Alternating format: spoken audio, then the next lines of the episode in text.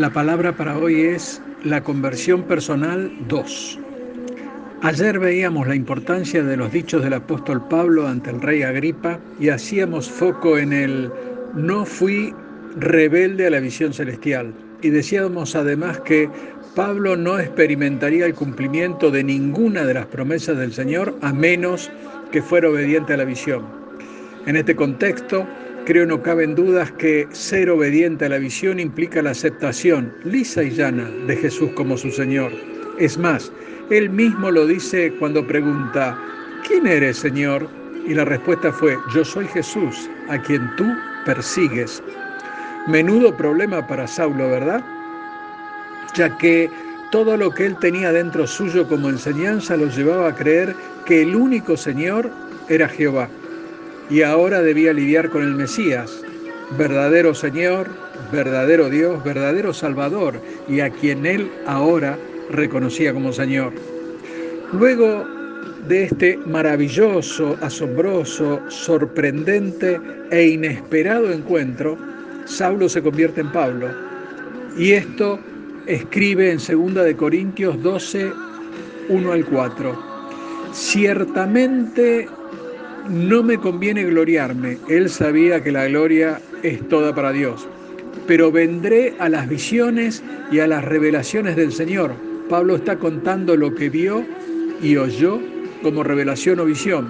Conozco a un hombre en Cristo, está hablando de él mismo, que hace 14 años, si en el cuerpo no lo sé, si fuera del cuerpo no lo sé, Dios lo sabe fue arrebatado hasta el tercer cielo.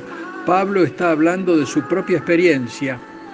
Y conozco al tal hombre, si en el cuerpo o fuera del cuerpo no lo sé, Dios lo sabe, que fue arrebatado al paraíso, donde oyó palabras inefables que no le es dado al hombre expresar. Luego de esta experiencia, creo abrumadora para él, Pablo tiene que haber quedado intimidado, quizás agobiado, Toda la construcción de su mundo estaba pata para arriba. ¿Y qué haría él con todo esto? En realidad no sabemos cuánto tiempo le demandó a Pablo comenzar con la misión asignada por Jesús. Algunos historiadores dicen que fue en el mismo momento. Se basan en Hechos 9:20 que dice, enseguida predicaba a Cristo en las sinagogas diciendo que éste era el Hijo de Dios. Otros historiadores dicen que fue luego de tres años, basándose en el siguiente pasaje que está en Gálatas 1 del 15 al 18. Pero cuando agradó a Dios, que me apartó desde el vientre de mi madre y me llamó por su gracia, revelar a su Hijo en mí para que yo le predicase entre los gentiles, no consulté enseguida con carne y sangre, ni subí a Jerusalén a los que eran apóstoles antes que yo sino que fui a Arabia y volví de nuevo a Damasco. Después, pasados tres años, subí a Jerusalén para ver a Pedro y permanecí con él 15 días. Lo que yo puedo decir, sin entrar a considerar el tiempo que pasó Pablo para comenzar con la misión encomendada, es que solo cuando él fue obediente pudo comenzar con el ministerio que Jesús le había encomendado.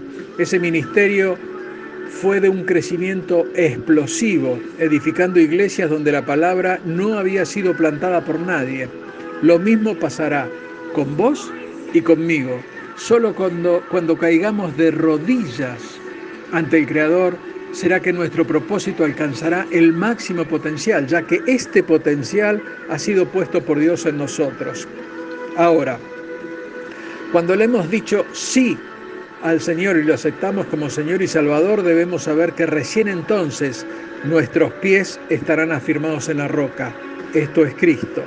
Y nadie podrá movernos mientras nos mantengamos aferrados a Él, ya que nuestros cimientos serán firmes y no importarán las tormentas que pueda haber en nuestra vida. Él nos dará fuerzas para continuar. Si no miremos lo que dice Lucas 6 del 24 al 27. Cualquiera, pues, que me oye estas palabras y las hace, le compararé con un hombre prudente que edificó su casa sobre la roca. Descendió lluvia y vinieron ríos y soplaron vientos y golpearon contra aquella casa y no cayó, porque estaba fundada sobre la roca. Pero cualquiera que me oye estas palabras y no las hace, le compararé a un hombre insensato que edificó su casa sobre la arena y descendió lluvia y vinieron ríos y soplaron vientos y dieron con ímpetu contra aquella casa y cayó y fue grande su ruina. Si eres un hombre sensato, puedo asegurarte, sin temor a equivocarme, que una vez que hayas confesado a Cristo como el Señor de tu vida, pueden venir tormentas, seguro vendrán tempestades, vendrán vendavales, vendrán torbellinos, que seguramente te sacudirán, pero no te derrumbarán. Y seguramente esto pasará, más tarde o más temprano, pasará. Y Él no te dejará caer, ya que tus cimientos están afirmados en la roca. Y cuando la misión encomendada sea una realidad en tu vida y estés llevando adelante el propósito que Dios planeó para vos desde antes de la fundación del mundo, será el mismísimo Jesús quien se ha de revelar a vos, ya que Él no tiene secreto para con sus hijos.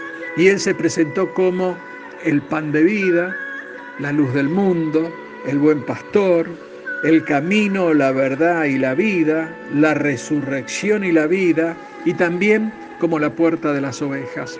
Quisiera focalizar en este último concepto.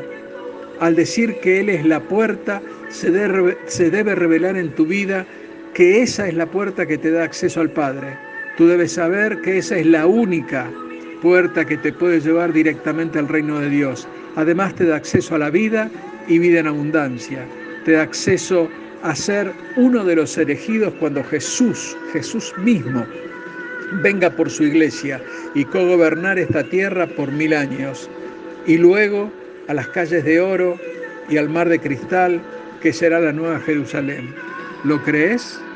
Tómalo para tu vida porque esto va a ser una realidad, tanto para vos como para mí. Dios te bendice. Amén.